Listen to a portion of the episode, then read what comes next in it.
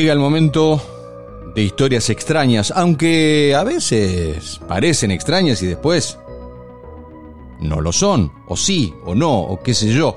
Lo cierto es que Alejandro Agostinelli, hombre de la vieja guardia del periodismo, investiga, investiga, investiga, busca pruebas para llegar a una conclusión. Lo siguen en factorelblog.com, el blog de Alejandro Agostinelli. Hola Ale querido, ¿cómo andás? Hola Cali, ¿cómo estás? ¿Cómo te va? ¿Cómo están? Yo ya no sé cómo, cómo presentarte, yo no sé si está bien, está mal, qué sé yo. Es difícil. Vos siempre me presentas, yo siempre quedo muy contento con tus presentaciones, así que no hace falta que, Perfecto. No, viste, soy, soy de arruinar. disculpes. Soy de arruinar, soy, soy un, un, arruinador serial de situaciones. No, no, no, no, no.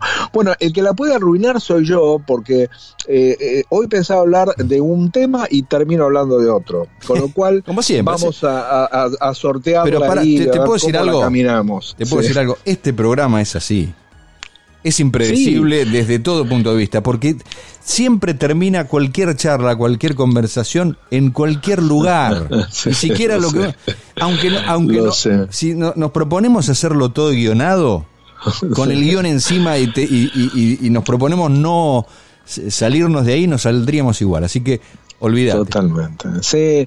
Mira, eh, eh, lo, lo, que pasa es que en estos días se está hablando mucho de una historia que medio como que que se lleva la atención de todos los que están interesados por lo paranormal, lo ufológico, las historias extraordinarias.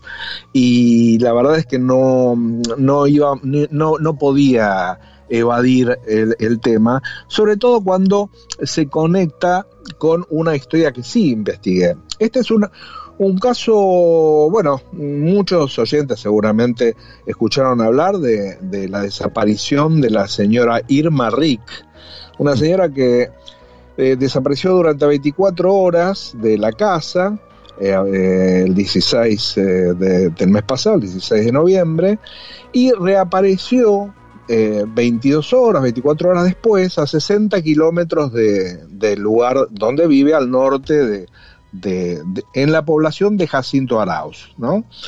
En esta población de Jacinto Arauz eh, eh, es, es, una, es realmente peculiar que el lugar hemos hablado inclusive de Jacinto Porque hemos hablado del caso de, de, de, Raúl Dorado, del productor rural que fue eh, en, medio del campo en el año 2002, en agosto del 2002, él se encontró mientras estaba eh, vigilando el ganado con un objeto de gran tamaño que se posó sobre él eh, y que le abdujo el equipo celular.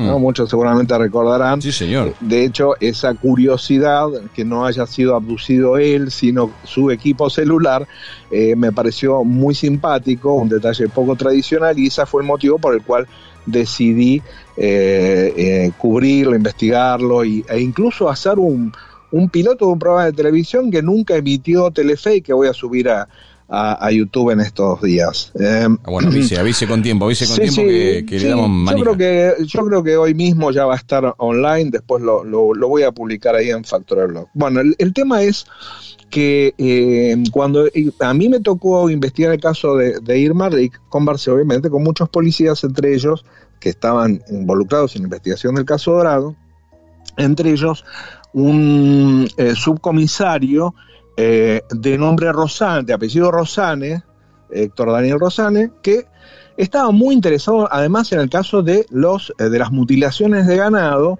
que eh, digamos, era como un elemento que estaba presente en todos los casos de la Pampa, o en casi todos los casos de la Pampa en aquella época, donde se relacionaba el hallazgo de animales muertos y extrañamente cortados o mutilados, bueno, eh, animales este, en muchos casos presentaban características casi indistinguibles de las de las de los animales que fueron atacados por carroñeros, digamos, no ahí mucho misterio tampoco había.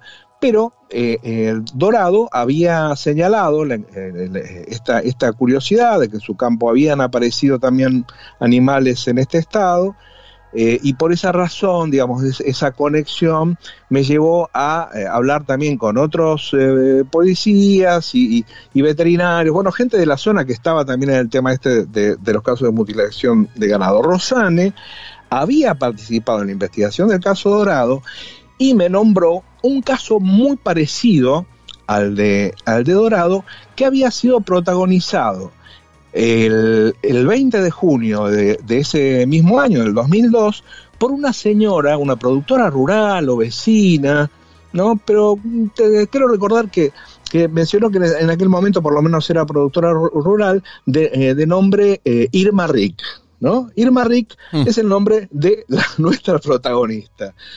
En Invasores, eh, Historias Reales Extraterrestres en la Argentina, cito en una de las páginas del capítulo dedicado al caso de Raúl Dorado, esta eh, curiosidad, ¿no? Este, este otro caso, eh, pequeño caso, creo que es menos de media página del libro, donde Rosane me cuenta, porque Irma Rick en aquel, aquel, momento no estaba en la ciudad y no, no era fácil de ubicar, que eh, justo eh, en esa en esa época ella una noche se levantó de la cama insomne eh, con un dolor en un dedo, ¿no? Curiosamente también esto le, es lo que reportó Dorado. Mm. ella vio entrar una luz muy fuerte por la persiana, en una luz celeste y muy intensa por la persiana de su casa. Mm que resultó venir de un objeto redondo que sobrevolaba un silo. Bueno, Dorado también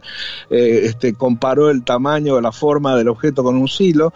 Y, de ahí, en esto sí ya cambia la historia, dice que vio descender un cuerpo alargado, como una especie de criatura, de ser, eh, medio transparente, y del susto parece que se le cayó en la linterna y lo perdió de vista. Mm. Bueno, Rosario dice que estuvo en el lugar, eh, subieron al silo, que lo único que encontraron fueron caca de paloma, pero eh, y se reía un poco de, la, de, la, de la situación y del relato, no tomaba muy en serio el relato de Rick. Eh, entre otras cosas, yo pienso que porque Rosanne esperaba más bien un, relato clásico de, un extraterrestre y la descripción que hacía Rick era de un ser más parecido a un ángel, era como más, más como religioso, ¿no? Eh, eh, bueno, esa historia quedó ahí, ¿no? Nadie más se volvió a acordar de Irma Rick en todos estos años, hasta que ahora ella vuelve a aparecer en escena con una historia que sigue siendo bastante, bastante parecida. Sigue siendo un caso así de, este, esta vez es un mm. caso de, lo que se llama técnicamente en la jerga ufológica de teleportación, ¿no? Ella desaparece en un punto y reaparece en otro. Ella lo que cuenta es básicamente que ella, digamos, eh, eh, se despertó muy temprano, a las 7 de la mañana de la casa, a la hora que sale el, marido eh, a trabajar, ella sale al ratito pensando que, porque escucha un, sonido, un ruido como un viento muy intenso, eh, se asoma, ¿no? Sale eh, eh, de, la casa pensando que era el marido que se había olvidado algo y es en ese momento, a metros de la puerta de la casa, donde pierde el conocimiento y cuando lo recupera habían pasado 22 horas y, pico, porque se despierta a las 5 de la mañana del día siguiente, en, un lugar que mm, digamos que no es digamos que es al norte de donde ella vive este, y, según se dice, muy cerca de donde tenía antiguamente un novio, ¿no? Que ese es otro detalle como singular de esta historia. Eh, podría haber aparecido en cualquier lado, pero bueno, apareció en un lugar que no era desconocido para ella. Efectivamente, cuando después de todos estos días, que ella no, durante muchos días que ella no, este, no, no habló, no dio ningún tipo de entrevista, hace muy poquito, hace dos o tres días, finalmente Marco Bustamante, que es un, periodista, un cronista de crónica, sobre quien hemos hablado, y hizo un buen trabajo, realmente esta vez hay que eh, felicitarlo porque fue un, una buen, buen trabajo. Bien, muy bien, eh, estuvieron. Eh, acá, acá cuando, usted es ecuánime, usted es cuando, cuando, corresponde hay que felicitar a quienes hacen bien su trabajo. Él ubicó a esta señora, ¿Mm? no solamente lo ubicó, sino logró que ella diera una entrevista y nos encontramos con una señora que parece confundida, con una marca en la cabeza, que esa es la gran, eh, el gran detalle ¿no? que aparece digamos que no era conocido hasta, este momento, la marca en la cabeza es aparentemente una pérdida de, pelo nada más, no es una cosa tan, tan llamativa, pero bueno, todo está eh, muy, eh, eh, es muy reciente. ella fue atendida en el hospital de, de también en, General Hacha. No se sabe muy bien cuál fue, digamos, que, hay una fiscalía que intervino también. La, la, emisión de Crónica TV es un capítulo aparte, ¿no? Porque ella, por ejemplo, en ningún momento dice que fue aducida por un plato volador y estamos todo el tiempo viendo eh, carteles uno atrás del otro, eh, eh, mostrando cosas que no son la que dice ella, o todo lo contrario de lo que ella dice. Ella dice, por ejemplo, en un momento que, no, no vio nada y, nosotros vemos un tremendo cartel de crónica cuando dice me chupó un ovni. todo, lo contrario, una cosa realmente desopilante. es bueno, es como, es como lo, viste los, los títulos en los diarios donde el título dice una cosa y después la bajada dice otra. Este, para llamar la atención. Sería un clickbait, un, clickbait, pero, pero televisivo. Sí, pero además es, grotesco porque estás escuchando otra cosa y estás leyendo, o sea, es una disociación completa entre a, lo que A veces los, los, videografistas también están tomando café y no están escuchando. ¿eh? Sí, sí, yo, no, no se puede creer. Este, ah, ah, habla la ah. mujer secuestrada por el ovni, exclusivo, este, acá me secuestraron los ovnis, nunca habla de ovnis, nunca dice que la chuparon, nunca dice haber sido seguida por una luz. Bueno, la verdad que este, ese, ese detalle eh, había que, señalarlo, ¿no? A ver, ¿qué recordás que nos puedas contar? Mira, eh, como recordar lo recuerdo muy poco. Eh, yo lo único que sí, que recuerdo que el teléfono me empezó a interferir, se cortó la luz en ese momento, eh, caminé hasta afuera, eh, que tenemos un porche así hasta, al terminal, de ahí no recuerdo más nada. Ahora, yo no vi luz, no vi nada, lo único que escuché fue viento, viento como si fuera un viento fuertísimo así. Y, nada más. Y apareciste al otro día en otro lado. Está bien lo que digo, si no me corregís, ¿eh? Sí.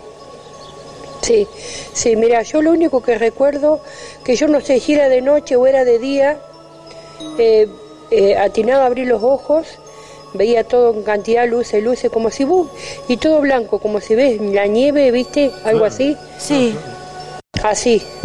Pero bueno, eh, eso, esa misma claridad no me dejaba abrir los ojos. En este caso, una de las preguntas que yo me hago con relación a estos temas es, eh, a nosotros nos divierten mucho eh, estas, estas historias, nos parecen realmente fascinantes, más allá de, si fueron reales o no. pero hay, hay, momentos en los cuales es, es, muy necesario determinar la verdad, porque eh, acá eh, la fiscalía intervino pensando que podría tratarse un caso de violencia de género. Ella la buscaron, la policía se puso muy, pero muy las pilas para, localizarla de una manera muy llamativa, porque realmente no, no, no, es que hacía tres días que estaba desaparecida, fue 24 horas, ¿no? Y ya estaban todos movilizados, que está genial, pero es raro. Sí, claro. que tanta, tanta celeridad. Y bueno, finalmente fue ubicada eh, eh, hay un fiscal que, eh, que, dice que como no están encontrando ninguna respuesta, dan la bienvenida a la participación de los ufólogos. Mm. Digamos, ya sabemos que los, los, ufólogos en general lo que quieren es chequear sus apriorismos, quieren confirmar lo que desean creer. son, mm, digamos, les falta objetividad para poder hacer un. ¿Puedo, poner un punto ahí? ¿Puedo poner un punto ahí? Hace poquito y yo lo conté acá, eh, surgió el caso de un supuesto ovni, donde yo inclusive había visto cosas extrañas en mi pueblo. Sí, sí. Entonces lo primero, y salieron dos o tres artículos medio solapados donde supuestos especialistas decían, eso es un ovni, eso es un ovni. Le mando la foto a Ale. Ale la mandó a alguien que la analizó, y era un pájaro. Hmm. Pero la, la, velocidad, la obturación de la cámara, todo, te daba una cosa rara. Y, pero, pero los otros no analizaron nada. No, pero además hay una, una cuestión básica. ¿Vos qué querés? ¿Saber la verdad o que te digan lo que vos querés? Eh, el, ser, el, ser, humano es vago en ese aspecto. quiere que le mientan. En general uno quiere escuchar lo que desea escuchar y escucha lo que, lo que desea escuchar y difícilmente acepte eh, una idea que va muy a contrapelo de su propia de sus propias convicciones no eh, y, por eso de ahí está la famosa los, están los famosos sesgos cognitivos mm. en donde nosotros eh, tendemos a, a buscar aquello que deseamos encontrar, ¿no? Por eso leemos ciertos diarios, entramos a ciertos portales o, seguimos a cierta gente en las redes, que son aquellos que están más cerca de nuestra manera de pensar, donde hay menos posibilidad de chocar, ¿no? Donde vamos a, encontrarnos más bien con opiniones parecidas a las nuestras. Qué aburrido Y es así como, sí, lamentablemente el ser humano es bastante aburrido y previsible a veces en este caso, eh, eh, realmente yo lo único que espero es que la justicia no eh, convoque a ufólogos para, llegar a alguna conclusión. Llamado, un llamado a la población. todos buscando, además en todos en los canales mm. especializados, están todos opinando a ver si se le cree mucho o poquito a nada a la señora, ¿no? Como si la verdad pudiera, pudiera establecerse de una manera tan subjetiva, ¿no? creo, no creo, creo mucho, poquito, nada. Lo que ¿no? pasa que en, evidencia en, este tipo, en este tipo de cuestiones de las que hablas vos, digamos, el espectáculo siempre le gana la información, siempre. Sí, y es muy difícil. Una, gran definición, Cali. Gran definición. El espectáculo le gana. Entonces, a ver, lo que haces vos es extraño, digamos. que estás tratando de buscar la verdad en, un hecho que, que, que no, no sabemos qué es. ¿Qué le pasó a la señora? A mí me, fascinan las historias independientemente de cuáles son las conclusiones, eh, por eso podemos estar hablando de esto, porque también contamos historias, ¿no? Pero bueno, cuando contamos las historias también en un punto nos interesa eh, eh, aportar información que permita, en este caso a los oyentes, llegar a alguna conclusión. A mí me parece bastante significativo que esta señora Irma, con todo el respeto que me merece, siempre es difícil hablar eh, sobre estas cuestiones, cuando todavía no hay demasiada información, eh, me parece significativo que esta señora haya reaparecido eh, tan cerca, porque son 60 kilómetros, la muestra como una señora corpulenta, digamos, es una señora corpulenta, con ciertas dificultades para caminar. Este, eh, yo me solidaricé eh, inmediatamente con ella porque le han, hecho muchas burlas eh, a este respecto, que me parece totalmente fuera de lugar. Es una señora que dio la cara finalmente y, aceptó ser entrevistada y contó abiertamente su historia. y en estos casos siempre hay que poner por delante la, valentía, ¿no? De enfrentar un micrófono. ¿Qué te parece? Eh, porque después nos quejamos, ¿no? Eh, pero no quieren hablar. Bueno, finalmente la señora habló, este, todavía no sabemos qué fue lo que le ocurrió. Eh, es, es curioso, digamos, que ella haya reaparecido cerca de donde vivía antiguamente una pareja. Es curioso, digamos, habría que determinar por qué apareció ahí, digamos. Mm. Este, se dice muy ligeramente también que eh, ella no podría haber llegado caminando, como si no existieran otros medios de transporte, que no encontraron huellas del automóvil. Bueno, la verdad es que hay que ver, ¿no? Eh, eh, con cuánto profesionalismo intentaron determinar este, si había o no había huellas, a partir de dónde había o no huellas, ¿no? Hay que hacer una pericia así, ver si hay. y yo no creo que nadie la haga, digamos no, no creo que nadie se ocupe de averiguar si a 300 metros en algún camino pasó o no pasó ese día un auto, ¿no? Sí. Eh, a ver, no, otro tipo, no se toman en serio muchos tipos de casos. Este, eh, imagínate. Menos, mucho menos en un caso como este, pero Cali, desde ya, desde ya, este, desde ya. Desde ya, este es un caso atractivo porque eh, atrae clics, es eh, impresionante ver la cantidad, las, miles de visitas que tiene la entrevista de Bustamante a, Irma en el canal de Crónica. Y, bueno, y nosotros también estamos hablando de esto, tal vez para dar una perspectiva diferente sobre la información. Que no es mucha, pero bueno, sobre la base de la información disponible, recordar que ella ya había eh, tenido una experiencia, que es algo que nadie dice, que, que nadie le ha preguntado hasta donde yo sé, mm. eh, esa experiencia que ella tuvo eh, no habló en forma voluntaria, por lo menos de, aquella primera experiencia que tuvo, con lo cual este es algo que seguramente en alguna otra entrevista se le podrá preguntar. Yo también, obviamente, estoy tratando de, entrevistarla. y, bueno, y, para quienes eh, siguen el caso de las teleportaciones, los abducidos, el hecho de que haya tenido una experiencia anterior no es tampoco motivo de sospecha, mm. porque eh, ha ocurrido, ¿no? De personas que tienen presuntas experiencias creíbles y que han tenido este tipo de experiencias en distintos momentos a lo largo de su vida. Eh, los escépticos, por supuesto, van a, decir que no, que que ya es sospechoso el hecho de que haya tenido una experiencia anterior, porque son mayores las posibilidades de que sea una persona con una tendencia a, fabular, una tendencia a la fantasía, y que por ese motivo eh, no, digamos, habría menos, menos razones para creerle en este caso, ¿no? Pero al final de cuentas eh, eh, eh, siempre llegamos en el creer o no creer, en el creer o reventar. aquí hay una historia interesante que, estaría bueno determinar exactamente qué fue lo que ocurrió con esta señora, ya que está la, hay, hay posibilidades de averiguar la verdad, ¿no? Este, Pasó por varios lugares, pasó por dos hospitales, hay una fiscalía, así que bueno, por, y, estamos en una época donde siempre hay registro de todo. Sí, también, también. Ah. Y eso también hay que aprovecharlo.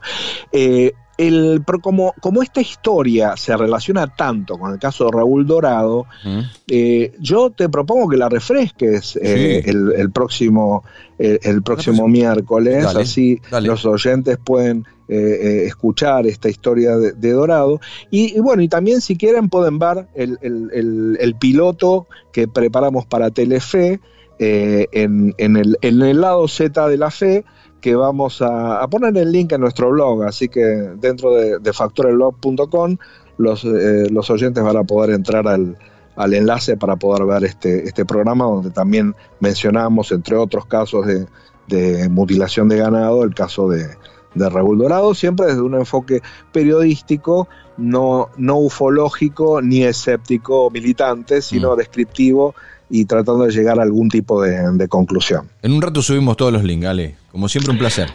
Igualmente, Cali, un gran abrazo. Alejandro Agostinelli, otra historia extraña, lo siguen en factorelblog.com.